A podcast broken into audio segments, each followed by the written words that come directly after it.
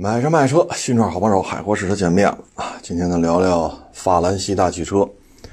目前在国内呢，雷诺、标致、雪铁龙其实都在生产，只不过雷诺呢，它是出口的这个呃电动汽车到法国啊，挂的是达契亚的标，但是具体这个出口量是多少，我这儿没有查到具体的数字。这个事儿呢，现在看啊，其实你说现在这个，包括大老美是吧？明着不说，暗着老是想脱钩啊，孤立、封锁啊，一直想这样。但实际上你做得到吗？啊，你像起亚啊，出口量那么高，能一年中国生产出口全球八万辆。北京现代。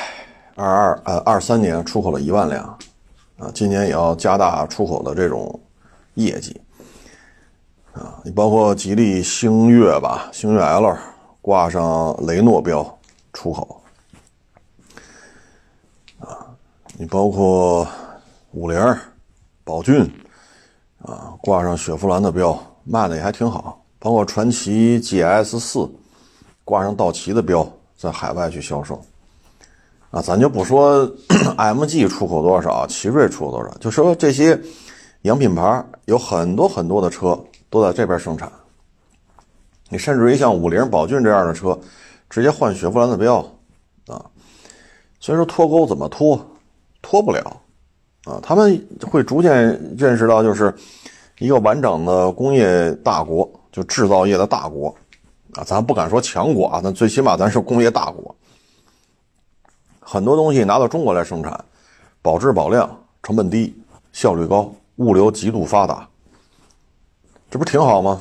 现在世界就是海洋上的货轮啊，大概百分之五十多，百分之六十都跟中国有关系，要么货是中国的，要么船是中国的。所以你说这物流业不发达吗？对吧？无人操作的港口，这是咱们搞出来的。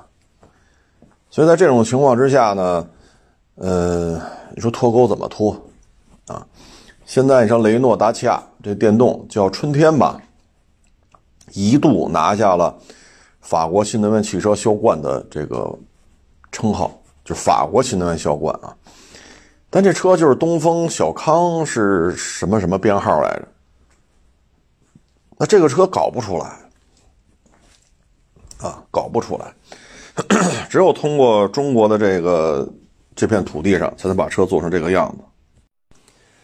像咱们原来也聊过，五菱宏光 mini EV，丰田也买回去了，拆，拆完之后，这没有任何跟日本有关的零配件，哪怕是日本零配件企业在中国设厂所生产的零配件，没有，一点都没有，一个芯片，一一节限速，一个垫垫片，一个螺母都没有。这个就让日本人很恐怖，啊，因为丰田商业帝国卖整车只是利润的一部分，包括现在也是这么搞的，顺义摩比斯啊，这也是这种路子。那现在都是在产在售，但是很遗憾啊，我没有查到法系车在中国生产对海外出口的具体数量，啊。这个确实没查着星越 L 换挂上雷诺标，在韩国生产，然后出口欧洲，这个量是多少？没查到。达契亚春天就是东风小康那个电动车，这个挂上雷诺标出口是多少？没查到。标致雪铁龙出口多少？也没查到啊。嗯，销量这一块没法看，因为二二年的时候呢，我查了一下数据，它大概是卖了。十二万七就标致雪铁龙，那二三年呢，我拿计算器加的，雪铁龙二三年在华两万六千九百七十四辆，啊，标致是四万四千三百七十三辆，标致雪铁龙二零二三年在华合计销量七万一千三百四十七辆，而二二年是十二万七，也就是销量呢差不多就是腰斩。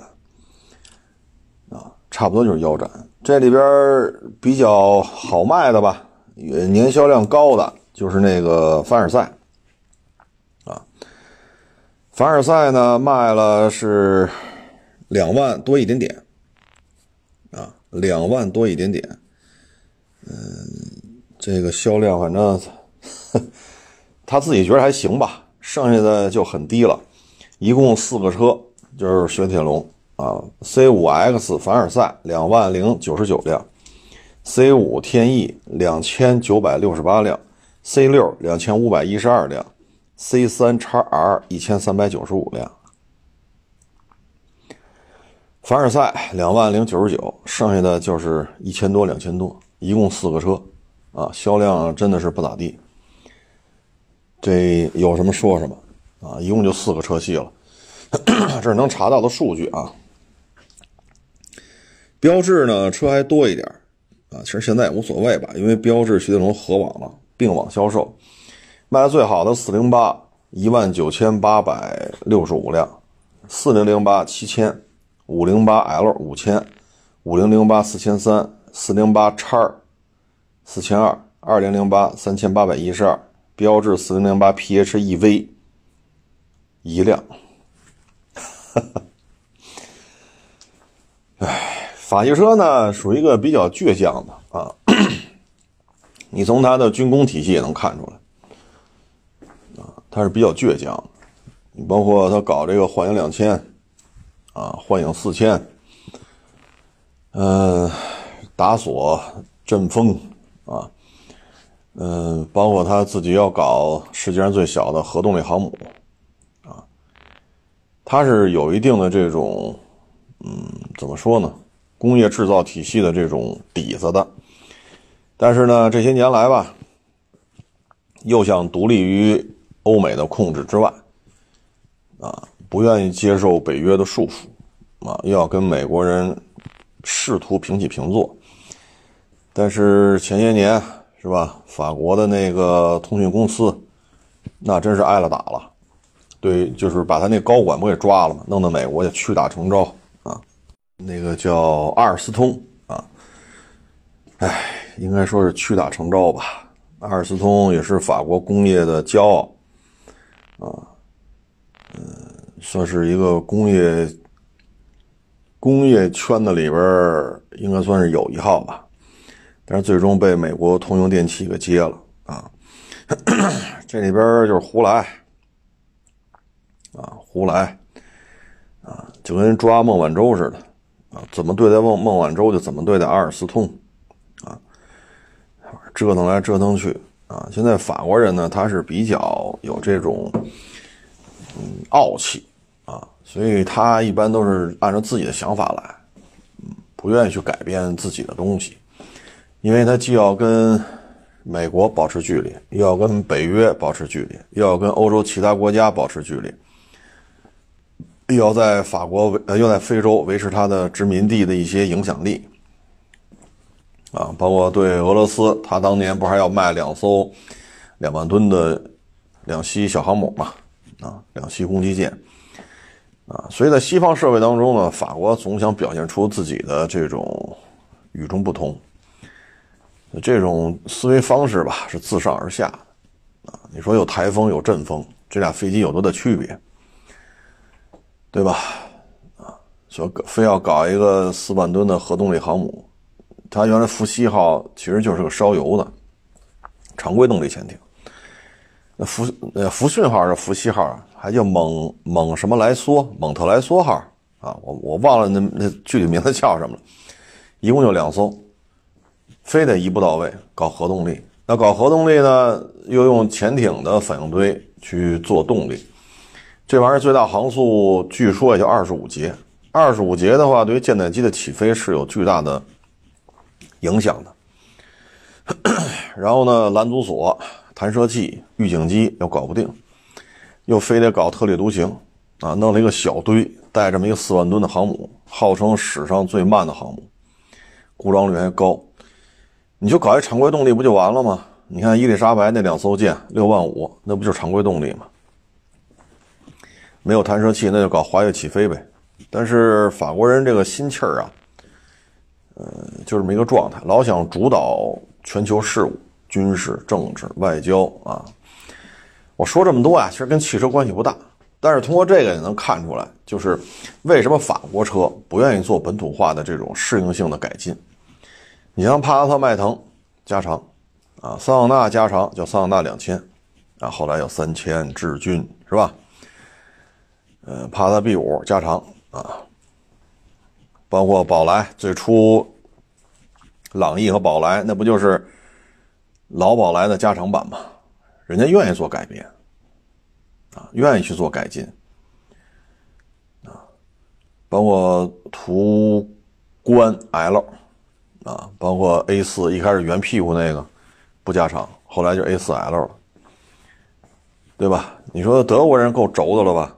啊，但是德国人为了中国市场也做了很多的改变，啊，包括宝马三、宝马五，一开始国产都不加长，那现在呢？好家伙，叉五 L 都给你怼出来了，全世界。独一无二的叉五 L，叉七的轴距扣一个叉五的壳，这玩意儿你说德国人轴不轴？但是也给你本土化改造，卖的很好啊，九万多辆，这客单价很高了。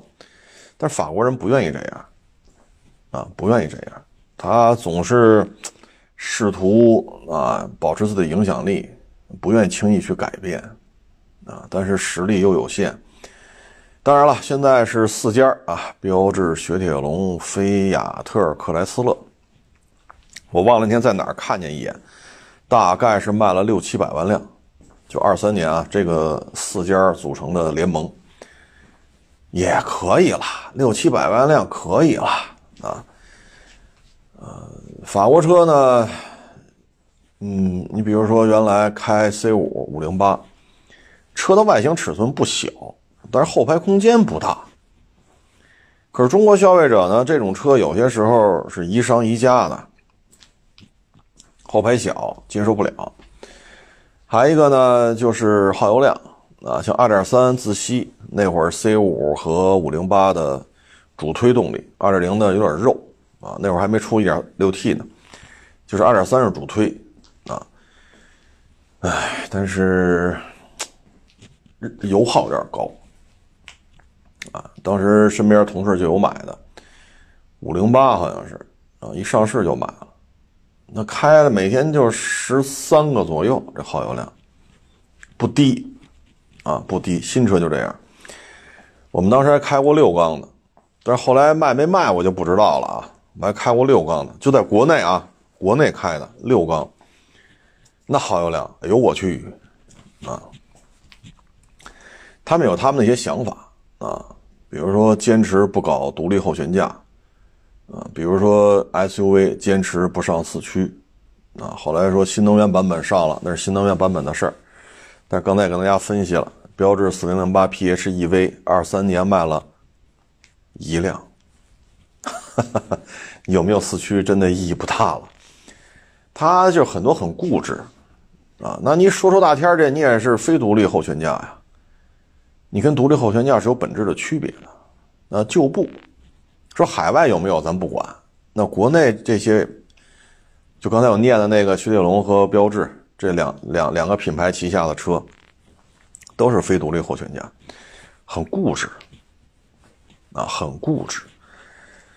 呃，然后就是不这个 SUV 油版的不上四驱啊，这个咱也不太清楚是几个意思。啊，上个四驱很难吗？啊，标致雪铁龙这技术底蕴搞一个 SUV 的四驱版，这事儿有什么难度吗？那最终 SUV 挺多的，二零零八、三零零八、四零零八、五零零八，那最终呢，卖的还是不咋地。二三年的销量比二二年要低很多啊。刚才我也跟大家分享了一下，拿计算器加的七万多辆，二二年的十二万七千多辆，这差的太多了。啊，差了五万辆，啊，出口量没查到啊。海外呢，标志的皮卡呢是长安的那叫什么车来着？啊，我忘了叫什么名了。就是长安的皮卡，挂上标志的标，在非洲啊什么去卖。所以呢，你说脱钩怎么脱钩？怎么脱钩？星越 L 挂雷诺标，在韩国生产，卖到欧洲去。你看这事多复杂，这量是多少？没查到。雷诺的电动汽车挂达契亚的标，叫春天，用东风小康的这种原型车，然后卖到欧洲去，对吧？传祺 GS GS 四挂到期标，卖到南美洲去，啊，五菱啊、宝骏啊，那就更多了，啊，所以我们看你怎么脱钩。就汽车工业是现在已经是这个样子了。现在这些数据呢，它不公开，我觉得跟法国人挑头啊，要在欧盟这一块对中国的新能源汽车进行一些调查啊，可能现在他也不太好，不太愿意公布他有哪些车是中国给他生产的。所以说，法国这个整个这个思维方式是挺有意思的。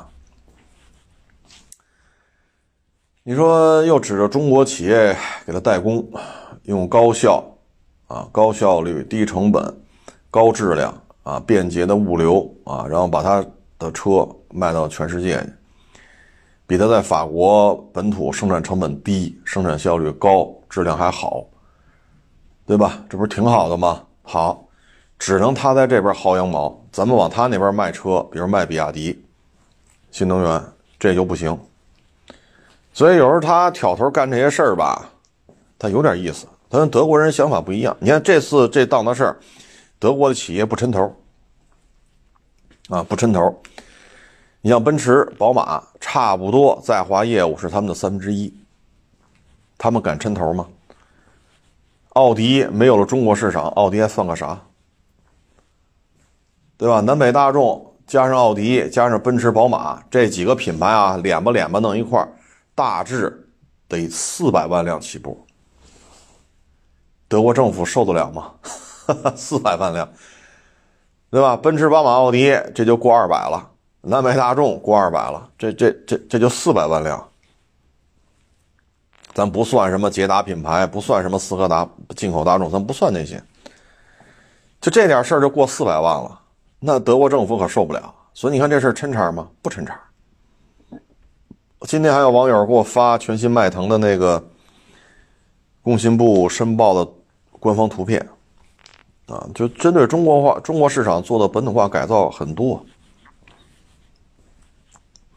那法国人不一样，啊，一方面呢，中利用中国进行它的生产基地，另外一方面，中国其他品牌往欧洲卖就不行，啊，所以他有些事儿办的比较拧巴，啊，比较拧巴。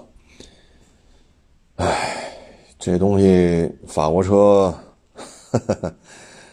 哎，他也知道这边生产成本低，所以调查个啥？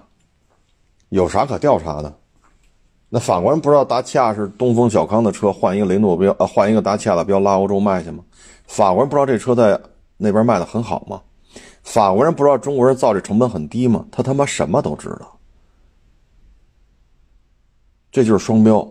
只允许他跑这边来进行高质，呃，就是高质量、低高质量、低成本、高效率的生产，包括物流。同样的，这片土地上生产的车挂上比亚迪的标，去他那卖就不行。这就是他的思维方式，很拧巴。这就走一步说一步吧。啊，法系车这种桀骜不驯，从广州标志时代我们就能感受到。啊，特别是这些企业的外籍高管对于中国员工的这种态度，啊，我有时候特别奇怪，就是中国的互联网上为什么一帮中国人去替法国车企去洗白呢？你洗白的理由是什么？他们这些外籍高管对于中国人什么态度？您了解过吗？您了解过吗？包括广州标志。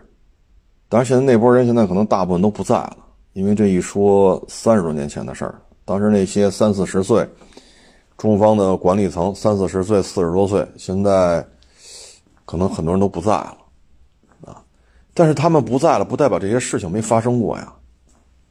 你们了解这段历史吗？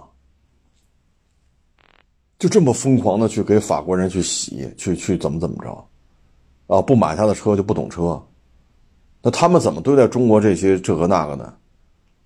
那有些事儿我不方便在这说，你们去跟那些现在可能像广州标志可能得七十多岁、八十多岁当时的管理层，你们跟他们沟通过吗？人家对咱们是什么态度？你跟这舔来舔去，我也不太明白这是要为什么？是一心向法，这觉得法国是己的是是自己的精神母国，还是怎么着？我我有时候特别不能理解。这东西，反正什么都有啊。法系车呢，现在就这个样子了，他已经没有什么起死回生的余地了。因为第一，电动化它在指着中国企业；第二，做皮卡、做 SUV、做电动，它这些都在指着中国企业；第三，它不愿意改变。那你法国才多少人？几千万人。中国多少人？十四亿人。你让一个十四亿人的国家按照几千万人的国家去去思维，这可能吗？他是在非洲啊，很多他曾经的殖民地，他可以在思想层面去进行统治。那你来中国，谁吃你这套啊？当然有啊，有一说法国车，哎呀，哭天抹泪的，都是我们中国人不好，都是我们中国人不懂车，都是我们中国人伤了法国车的心。有这么一帮人，天天跪那儿磕头。有，啊，那你们了解过他们这些外籍这些高管来中国之后都说了什么，干了什么吗？他卖的不好是有原因的，啊，他就这种桀骜不驯，不愿意去做改变，那就随他呗，啊，那就去随他。这东西多一个不多，少一个不少。中国汽车工业离开法国汽车工业没有什么不可以的。但是法国汽车工业离开中国汽车工业，那我就想问问了：达契亚这车怎么卖？标致的皮卡怎么卖？挂了雷诺标的星越 L 在韩国韩国去生产，然后卖到欧洲去，这车怎么卖？怎么办？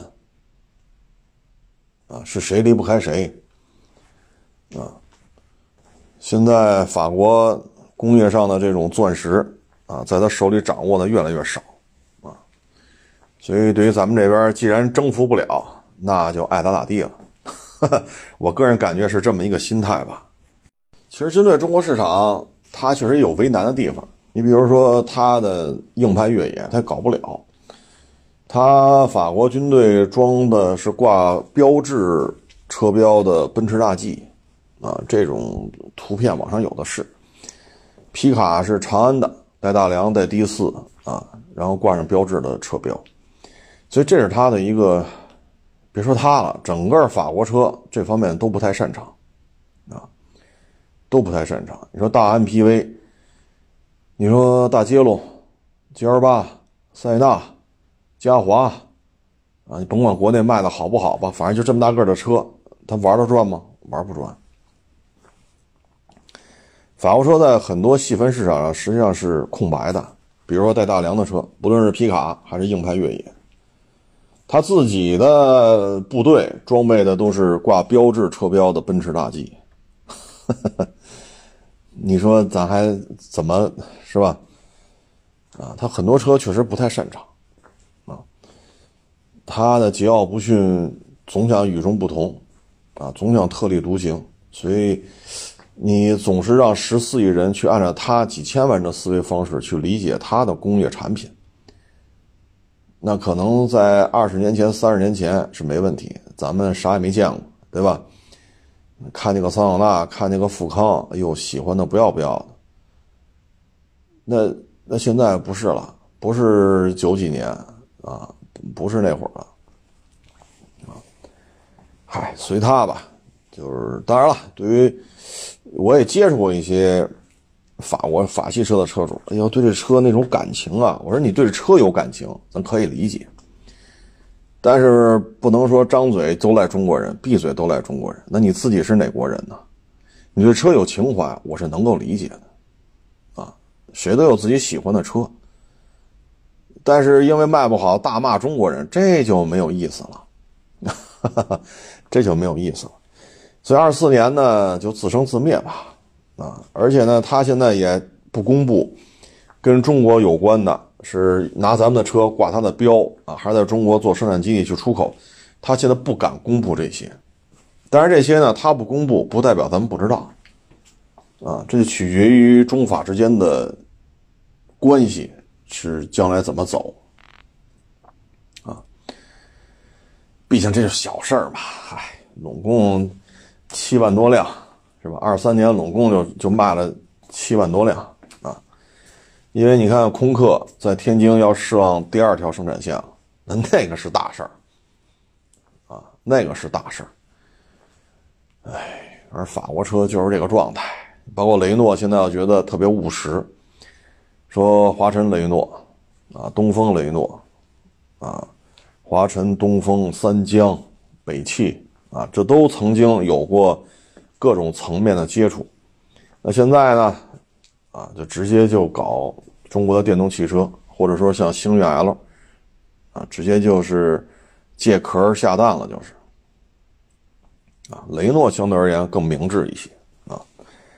嗨，走一步说一步吧，他们这点事儿跟咱关系也不太大啊。他所谓工业上的那种桂冠，其实很多东西，你像他造两万吨的两栖小航母，这这玩意儿在咱们这儿，咱们那零七幺船坞登陆舰，原来说一万八千多吨排水量，叫一万八千余吨。最后出口的时候公布数据了，余到两万九，就一万八千余吨，最后实际排水量满载排水量是两万九。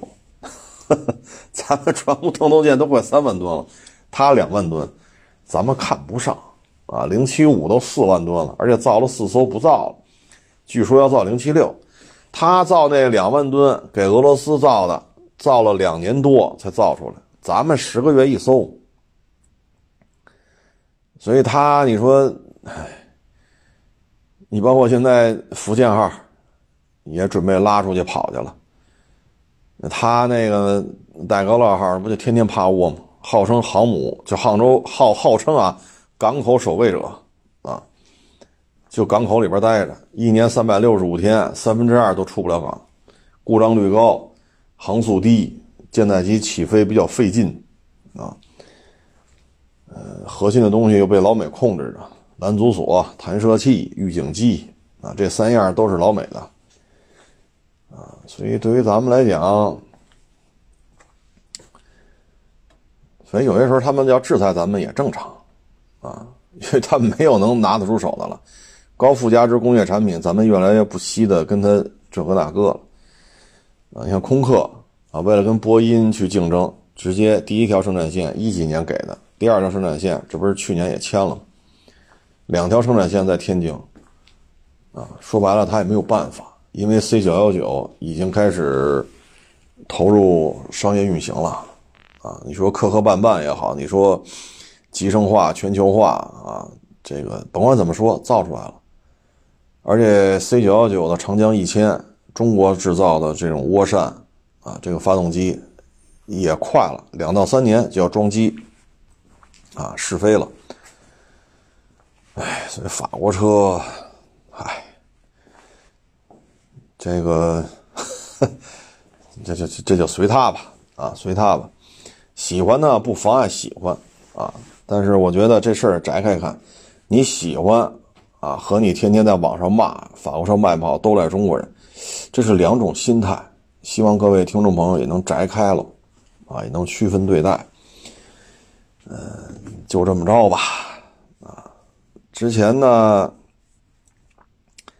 嗯，哦对，今天是昨啊对，有一个网友给我发过来，看完之后我也觉得挺神奇的，啊，就是钢琴行业啊出现了断崖式的下滑，钢琴厂二二二零二三年钢琴厂有一半倒闭了。嗯，原来五六万卖的钢琴，现在不到一万，但是没人接。啊，学琴的、买琴的、练琴的，都出现了这种难以接受的这种现状吧？啊，难以接受的现状。嗯，现在呢，主要原因是什么呢？钢琴是一个高消费的学习项目，首先这个琴它就很贵。啊，第二呢，学也很贵。你说学钢琴一小时给你要一千块钱，一点都不高，啊，如果人家是什么呃音乐学院呀啊，或者说拿过一些名次啊啊，咱就别说找郎朗了啊，就说有点江湖地位，证书一百一大堆，那这样呢，一小时一千人不搭理你，一小时得两千甚至更高。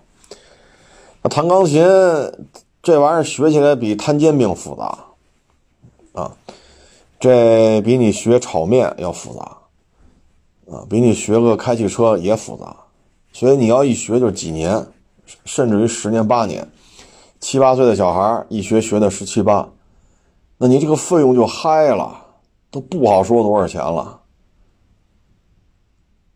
比赛你去吧，你得拿名次。那么点小孩你家长得陪着来去，这个是机票、火车，这钱掏不掏啊？报名费，在当地再待两天、待三天，吃住，这钱谁出啊？包括一些名家，你去找人家点拨你一下，比如说上海音乐学院的一个特别牛的什么什么大教授，人正好有空，你去不去啊？咱别说一小时一千，一小时一万了。去吧，去好，坐火车，坐飞机，钱呢？学费呢？吃住呢？一个家长陪着，那家长也别上班了，也别挣钱了。所以这个学也很烧钱，这琴本身也很贵啊。然后呢，现在就发现父母的收入预期很不理想啊，就愿意。花钱干这个的就越来越少了，因为经济不支持，经济基础决定上层建筑。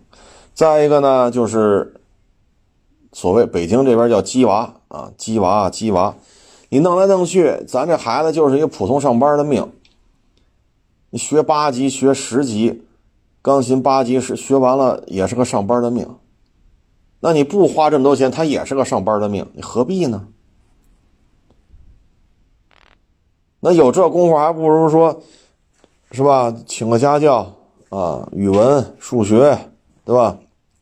语数外、物理、化学，你把这主科给他搞一搞，让成绩好一点。比如高考，咱能考四百多，咱花钱请请老师补习个两年、三年的，能不能高中毕业之后能不能考到五百分以上？如果能考五百二三，能不能变成五百七八呀？对吗？咱还不如干这个呢。如果说五百七八，咱花钱请家教啊，能不能考到六百六百一？能不能？对吧？咱干点这事儿吧。所以现在钢琴这种烧钱的玩意儿啊，也可能张雪峰所说的这些东西吧，越来越多的人觉得，嗯，是这么回事啊，是这么回事很多圈子里不是你想进你就能进的，啊，尤其是这个演艺圈有些时候就是关系，啊，有些就是人脉，不行就是不行，啊，所以，哎，钢琴圈的这种雪崩啊，啊，嗯，钢琴吧，反正二零年疫情以来吧，到现在就完犊子了。现在的基本上钢琴的销量大致是二零年的三分之一，啊，有的就剩四分之一，有的四分之一都没保住，就钢琴的这个销量。唉，至于说教钢琴啊，实际的这个学生数量是多是少，这咱也不好去深究，因为人家的收入的问题啊，咱也不好问太多。反正现在看。整个钢琴产业呢出现了快速的萎缩，啊，跟一九年相比，二三年的这个钢琴的销量，啊，钢琴教培产业的这种经营额，应该是一九年的一半都不到了。类似的东西还有很多，你再往前倒，你看一八年、一九年，藏獒已经不行了，包括文玩核桃，啊，这些东西当吃当喝吗？要家里老人是吧？这平时咱也忙，没没工夫陪着你弄个小狗，那你能弄个藏獒吗？对吧？你弄个小狗行，你你会弄个藏獒跟家陪老人玩吗？这这这在北京，得什么地儿能跟家里养藏獒啊？现在管得这么严啊！而且藏獒呢繁殖啊，一年一窝，一年一窝，这东西物以稀为贵啊。包括文玩核桃也是，一六年、一七年就走下坡路了。你嫁接一棵树，一产几百个果，嗯，对吧？你再嫁你嫁接一棵树，它又产几百个果。那你原来一棵核桃树能出一个不错的这种核桃，现在你用了五年的时间，你嫁接出了十棵树来，那你产能就从几百个不错的核桃变成几千个，甚至上万。物以稀为贵啊！所以核桃这事儿，一六年、一七年就开始由盛及衰了。藏獒差不多也是那会儿啊。然后这二年吧，疫情对于。你像名表，啊，这二四年表的价格，什么江诗丹顿、绿水鬼，啊，百达翡丽什么的，这些表的价格也出现了大幅度下滑，啊，嗯，包括一些奢侈品，啊，在国内的销售额其实都不及疫情之前，啊，嗯，现在你看这钢琴也是，啊，可以说，呃，跟吃喝不沾边的都不太好。那跟吃喝沾边的，你像现在哈尔滨文旅，消费其实并不高，因为东北物价不高，六十八块钱十三块锅包肉，弄得当地网友都不干了，愣把这家店给。其实你要在在北京，六十八块钱十三块锅包肉，这有什么说什么，我觉得还行，但是我没想到当地物价那么便宜。当地网友说了，超过四十八就是抢劫。啊，原来我这玩意儿在当地就就卖个三十大四十帽啊，这我也是第一次感受到东北的物价这么便宜。啊，所以你说有消费吗？也有。你包括鸿星尔克，啊，白象方便面，啊，这种国产的东西还是挺支持的。包括华为手机，你包括比亚迪，包括长城、吉利。对于中国制造啊，或者说中国品牌，还是挺认的，愿意掏钱啊。但是你看苹果这两天大规模降价啊，所以不是说不愿意消费，而是更多的是吃啊喝啊，放松一下，去东北感受一下这种呃冰雪之旅啊。当然了，现在咱们这边内循环做的不错，你现在居然就有人出钱专门花钱去删帖子。或者让你发帖子删什么呢？删你说哈尔滨好的帖子，花钱让你删；或者说给你帖子让你发说哈尔滨不好的帖子，这是有组织的啊！现在看呢，调查来调查去呢，嗯，有可能啊，就是北欧地区的旅游被哈尔滨冲击的很多。你包括思密达都派人去哈尔滨学习冰雕啊。对吧？这个拿冰做的这种大滑梯啊，上百米长，很多人排队排三小时，非得滑一次去，上这儿取经来啊！所以它对于北欧地区的冰雪旅游是冲击，包括日本北海道这个冰雪旅游是冲击。现在来了很多地方的人啊，什么老挝的、缅甸的、什么菲律宾的、印尼的啊，都跑这儿玩来了。因为物价低嘛，你要去北欧啊，你比如说，比如瑞典，你要吃这么一块儿，这么就这么一份儿啊，十三块的锅包肉，你在哈尔滨网友眼里，十三块这么一盘子，超过四十八就叫抢劫。那你要去北欧吃这么一份锅包肉，可能跟你要五十欧、六十欧啊。那您说您消费，那还不如去哈尔滨玩去呢。对吧？好歹都说中文，是不是？有什么事儿也好照应。你去那么老远，人生地不熟，啊，这个对于他们有冲击。再一个呢，有些呢可能就是一四五零了，啊，那不能见大陆好啊，天天宣传大陆的就高铁上面都是马扎啊。之前不还说中国太空站是假的吗？啊，还说那航母也是假的，吹吹气儿的啊！里边拿那个那桨叶弄一堆人那划啊！现在好家伙，日本海自啊，美军啊，包括这个那抵近之后，这也不是什么划桨划出去的，这是一艘真正的航母。现在也不说这个，啊，所以现在不是不愿意消费，是分怎么消费。你看二三年淄博烧烤，其实客单价并不高，啊，素串一块，荤串三块，再来个小卷饼，你能吃多少啊？对吗？荤串来十串，素串来十串，再来几个小小卷饼。再来点花生豆啊，或者什么猪头肉，再来两瓶啤酒，你你吃的就很撑了都。那这点东西，你你在淄博吃一顿能有多少钱？六七十块钱到头了，七八十块钱，你真的不一定能吃下去。二十个串小卷饼、猪头肉、花生豆、拍黄瓜，两瓶啤酒，你能你能都吃下去吗？你确定你都能吃下去吗？那花不了多少钱，一百块钱能找回点来。那现在去哈尔滨也是四十八块钱锅包肉，而且还都比十三块还多，给你十五块、十六块。你确定你一人能吃这么多吗？对吧？再来个地三鲜，来个鱼香肉丝，来个来个这个锅包肉，啊，再来个什么酸辣汤之类的，你一人吃得了吗？你别说一个人了。你你俩仨人你也未必能吃干净，它量大，但是花费不高，啊，花费不高。你点这么四个菜，或者三个菜一盆汤，或者四个菜一盆汤，来点米饭，来点啤酒，一百多块钱，二百块钱都花不了，啊，所以现在呢，这种消费还是比较多的。但是你说弹钢琴，哎呦，算了吧，很多时候就是吃点喝点，对吧？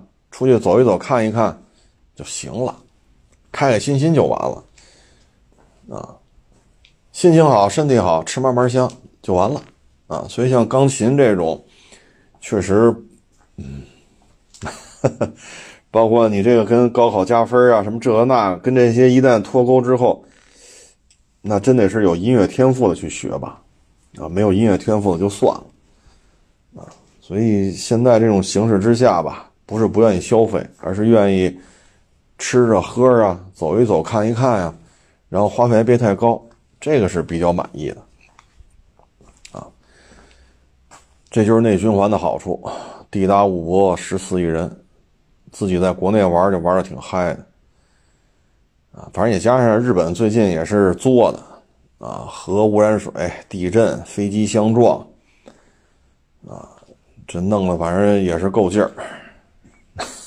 也是够劲儿啊，嗯，所以咱们哈尔滨这个冬季的文旅啊，抢了他们很多的生意。再一个呢，就是国内现在也开始互动，良性互动啊。你比如广西跟哈尔滨啊，那十一个小朋友啊，这边给那边水果，那边给这边水果，互相赠送，这流量真是泼天的富贵啊！啊，双方都抓住就行了，啊。包括这个沈阳去了一千多个阿姨啊，支援哈尔滨搓澡啊，两地政府对接啊，搓澡的阿姨都没想到政府的公差能轮到他们，而且一去去一千多人，这也挺好。工资啊，什么吃住啊，都是有保证的，毕竟是政府跟政府对接嘛。其实消费啊，现在这么多年了。城镇化搞了这么多年，房啊房子的商品化搞了这么多年，你再说居无定所、流落街头这样人，咱不能说没有，但太少了，几乎都是有房子住的。所以你再六个钱包、三十年的房贷扔在这房子上，很多人想开了，就这么着吧，啊，吃点喝点，开开心心，这比什么不强啊？所以未来一段时间吧。呃，低价位的应该说比较受欢迎。你比如说，嗯，就像淄博烧烤，啊，像哈尔滨这种，啊，四十八块钱十五六块肉，啊，这么一大盘子锅包肉，那这肯定受欢迎。这要在北京要这价，好家伙，这 这太实惠了，啊，你像那个这两天看，就是早餐界的 LV。啊，早餐界的爱马仕，就那卖早餐说一根油条八块那个，就剩四家店了。那你说经济好，经济不好，你总得吃饭吧？你不能说经济好吃三顿，经济不好就不吃了，这不能吧？你还得吃啊，啊！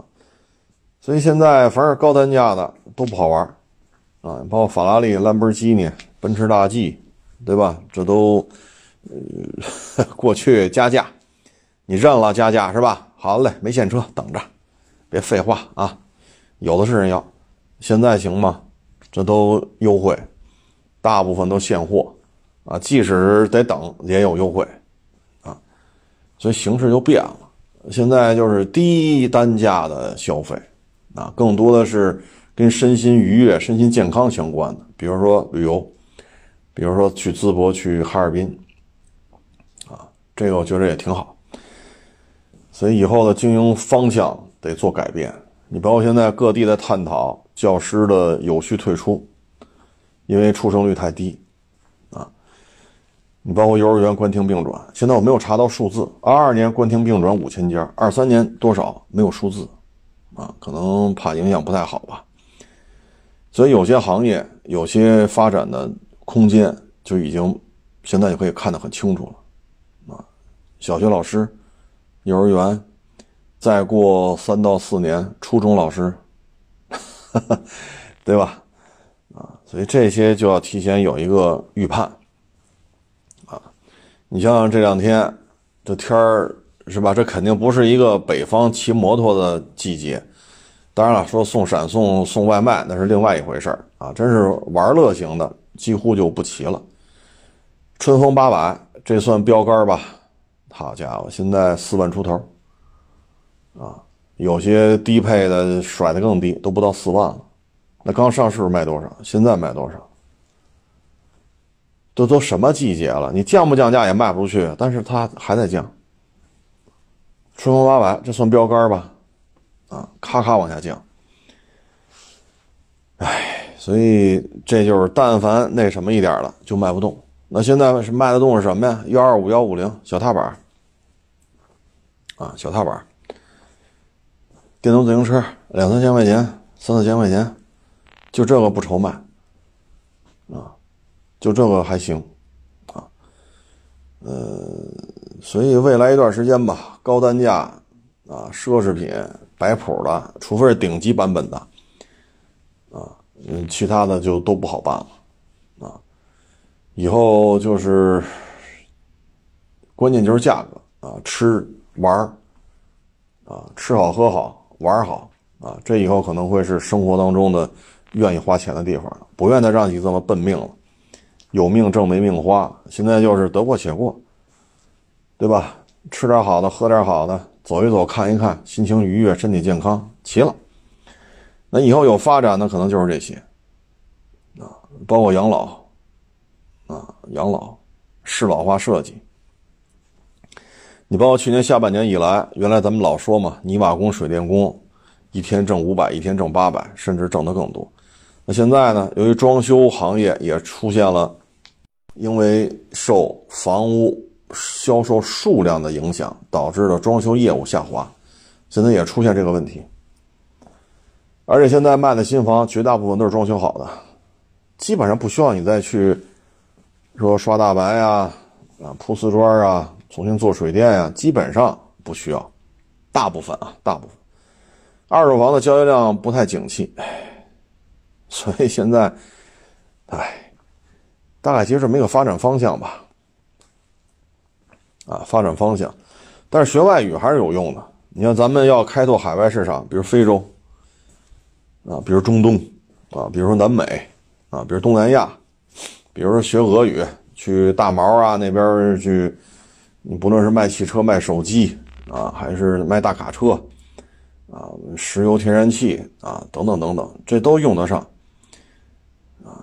你要是在那边，你有语言优势，你确实收入比这边至少翻一倍。这边一月开一万，那边一月开两万，啊，而且你每年还有假期，因为你海外工作嘛，假期给的多，啊，这个就跟你外语有关系了。因为我们各行各业都要开拓市场，不论是卖护卫舰、驱逐舰、歼十，还是歼三五啊，还是卖坦克，它需要你 有这个语言方面的沟通，包括石油天然气、中东、大毛啊，那几个斯坦、三毛啊，语言很重要，不能都指着他们学中文，来不及啊。还有就是非洲。所以将来我觉得走出去是任何一个行业都需要解决的问题，包括二手车，现在很多的在海外拓展市场，那你语言就是很重要的啊。所以觉得外语各种，反正看吧，就是愿不愿意抛家舍业的啊。毕竟国内吃的喝的，你说那次我看是谁来着？俄罗斯的爹妈来中国，好山竹。结果呢，他们家孩子就拿这东西想半天，俄语里边没这词儿，就是个水果，中文你照着说山竹啊，就没这词儿。哎，吃着挺好吃啊，甜不唧的，挺好吃啊。所以你愿不愿意抛家舍业？国内吃的喝的，你说去瑞典能不能吃上锅包肉？那必须能啊，但那儿能做到四十八块钱人民币十五六块肉吗？他做到十十五六块肉可以，但他可能就跟你要五十欧了，啊，你能不能扛得住？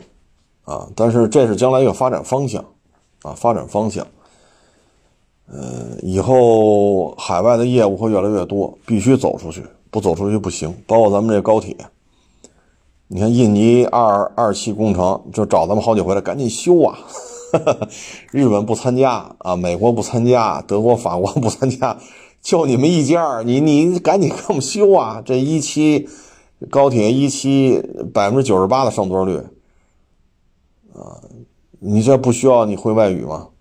啊，所以我觉得未来的产业呢，就是你得做好这个心理准备，我要去海外工作，海外这个生活，这是公派啊，公派，呃，学这些有用。啊，确实能用得上，当然前提是你愿不愿意离开自己的国家，啊，呃，所以你看学钢琴，你总不能跑非洲弹钢琴去吧？这玩意儿怎么挣钱呢？是不是？去东南亚教钢琴去，啊，你要说跟着比亚迪去东南亚卖车，或者去东南亚建厂，去东南亚做这个零配件供应的，这这个那个那个这，这是可以的。啊，你是柬埔寨话、越南话、泰国话，还是印尼那边的语言？你学会了，你确实这有钱挣啊，最起码比国内翻一番。哎，所以未来的发展方向就在这里边。现在再去学师范，有点不合适了。啊，包括妇产科啊，生孩子都少了，妇产科的活也少。北京还好吧，因为都愿意上北京来，所以北京的小学、初中这一块还好，啊还好，但是三四线城市、二三线城市就会面临巨大的一个冲击，啊，妇产科的业务变少了，小学老师再过三年，再过五年，可能也要有序退出，这是一个发展方向的问题。包括我们二手车也是，大车不好卖，啊，大劳斯、大宾利，我也知道摆几个好看、气派。谁来一看我摆这个，看我那眼神都变了。但是那他妈挣钱吗？卖出去挣钱，卖不出去呢？或者放半年卖出去呢？或者放半年还没卖出去呢？对吗？九幺幺、RS、M Power、AMG、玛莎、劳、宾利，这这摆这多气派啊！挣钱吗？啊，G 六三是吧？埃尔法、G 叉四六零。现在每天都有人找我，有三万块钱的自动挡吗？两万块钱自动挡吗？五万块钱自动挡吗？这天天都有人找。现在这个客单价越来越低，但是你弄两三万块钱的车，你都负担不起这个房租、场地费、人工费都覆都覆盖不了。呃，辛辛苦苦弄辆车挣三百，好家伙，一天成本一千多，你干不干吧？干，赔钱；不干更赔钱。干不干？别废话。啊，我觉得在今后吧，选好一个方向，发展方向，执行力很重要。啊，很多人呢，就是今天说怎么着，明天说怎么动吗？不动，就跟这说。啊，你得有一个清晰的判断，应该干什么，不应该干什么。很多人呢，就嘴上什么都行，执行力差，执行力差啊，所以想有所为有所不为很困难，很困难啊。这两天看了一个二十年前拍的电连续剧，是由警察那时候还允许警察出镜呢，全都是真实的警察，罪犯都是演员啊。你看那个陕西那个 演员。恶狠狠的，这么多年就演杀人犯都不用化妆，个儿不高，我我不知道他叫什么啊。呃，你看他演那盗盗墓的啊，这就是执行力强，所有的痕迹全部抹掉啊。偷东西之前先把防盗器给它弄坏了，知道你三天之内来修，那我三天之内就来偷。偷完之后销赃怎么销？那那案子怎么破的呢？那案子就是因为一起找那个跟他狱友，那个狱友管不住自己，穷的苦哈哈的，每天蹬三轮，媳妇儿嫌他挣钱少，这个那，哎，这一下给了他五千块钱，不偷了几个鼎，还有那青铜剑什么的吗？好，五千块钱就开始浪，买摩托，买彩电，好家伙，这一下就是穷人乍富那劲头子。他其他的狱友都找来了，哟，都买摩托了，因为二十多年前的事儿了。这一下就乍富了，哈！我跟那谁谁啊，我们从里边弄了好东西了，啊，这个那那个这个，那也带上我干呗。这边这个演员就是我忘了叫什么，一看这事儿要漏，当时就杀了他这狱友，结果就要动手，斧子都拿出来了，准备给他脑袋剁下来。结果呢，他这狱友骑着摩托车，新买的摩托车，带着他儿子来的。八九岁，颠颠跑过来了，得没法杀。由此这事儿就漏了啊！这个狱友呢，他找另找另外一个狱友，另外一个狱友呢，整天就小偷小摸。这第三个狱友整天小偷小摸，办事儿这个这个老大就说了，他这种玩法天天被警察抓，一抓了就把咱俩全吐出来，你不能跟他合作。最后不行。我就得跟他合作，我跟你顺两件东西，我落五千，我跟他接着顺去。果不其然，再顺了几件，好家伙，这就漏了，漏了被人指认了，指认就被抓了，结果全供出来了。唉，所以生活生活当中啊，总有这稀了咣当的，啊，总有这稀了咣当的人。所以你要在某一个行业，咱不是说都得杀人放火去啊，咱就说。你是学做饭，你学修车，啊，你还是学弹琴啊，还是说倒腾这个，呃，名贵的手表啊？你总得有一定执行能力，啊，耳朵根要清净，说我要执着、执着、勤奋，啊，不能说今儿我觉得健身房行，开健身房，还没开呢，好，办了好几个健身房的卡。又懒了，太累，好，又又开始搞幼教。一看幼教，哎呀，这又觉着出生率下降。再过两天，你又是，呃，这个干餐饮，要干餐饮又不行，这个呢，到最后呢，每天除了张嘴说，就是跟家玩游戏。一个月，一个季度，一年，啥也没干，就打嘴炮了。脑海里规划的商业版图，市值都超过一万亿美元了。每天的现实生活当中呢？方便面玩游戏，玩游戏方便面，这样人太多了，所以我们需要执行能力，啊，自己对自己的约束，啊，你像我这个，我拍美人一车，我不拍你能怎么着我呀？那没人能怎么着我，拍不拍是你自己的事儿，愿意摆烂烂去吧，爱摆给谁看摆给谁看，所以说他需要你有自律，你得有一个执着的工作态度，啊，然后结合现在这种形势变化。啊，将来干哪个好，哪个有发展，哪个没有发展，哪个在萎缩，哪个在扩张，啊，得想明白这些事儿，要不然的话浑浑噩噩，这个，嗨，人各有志啊，咱们点到为止啊，成了，谢谢大家，谢谢捧场，欢迎关注新浪微博海阔试车手。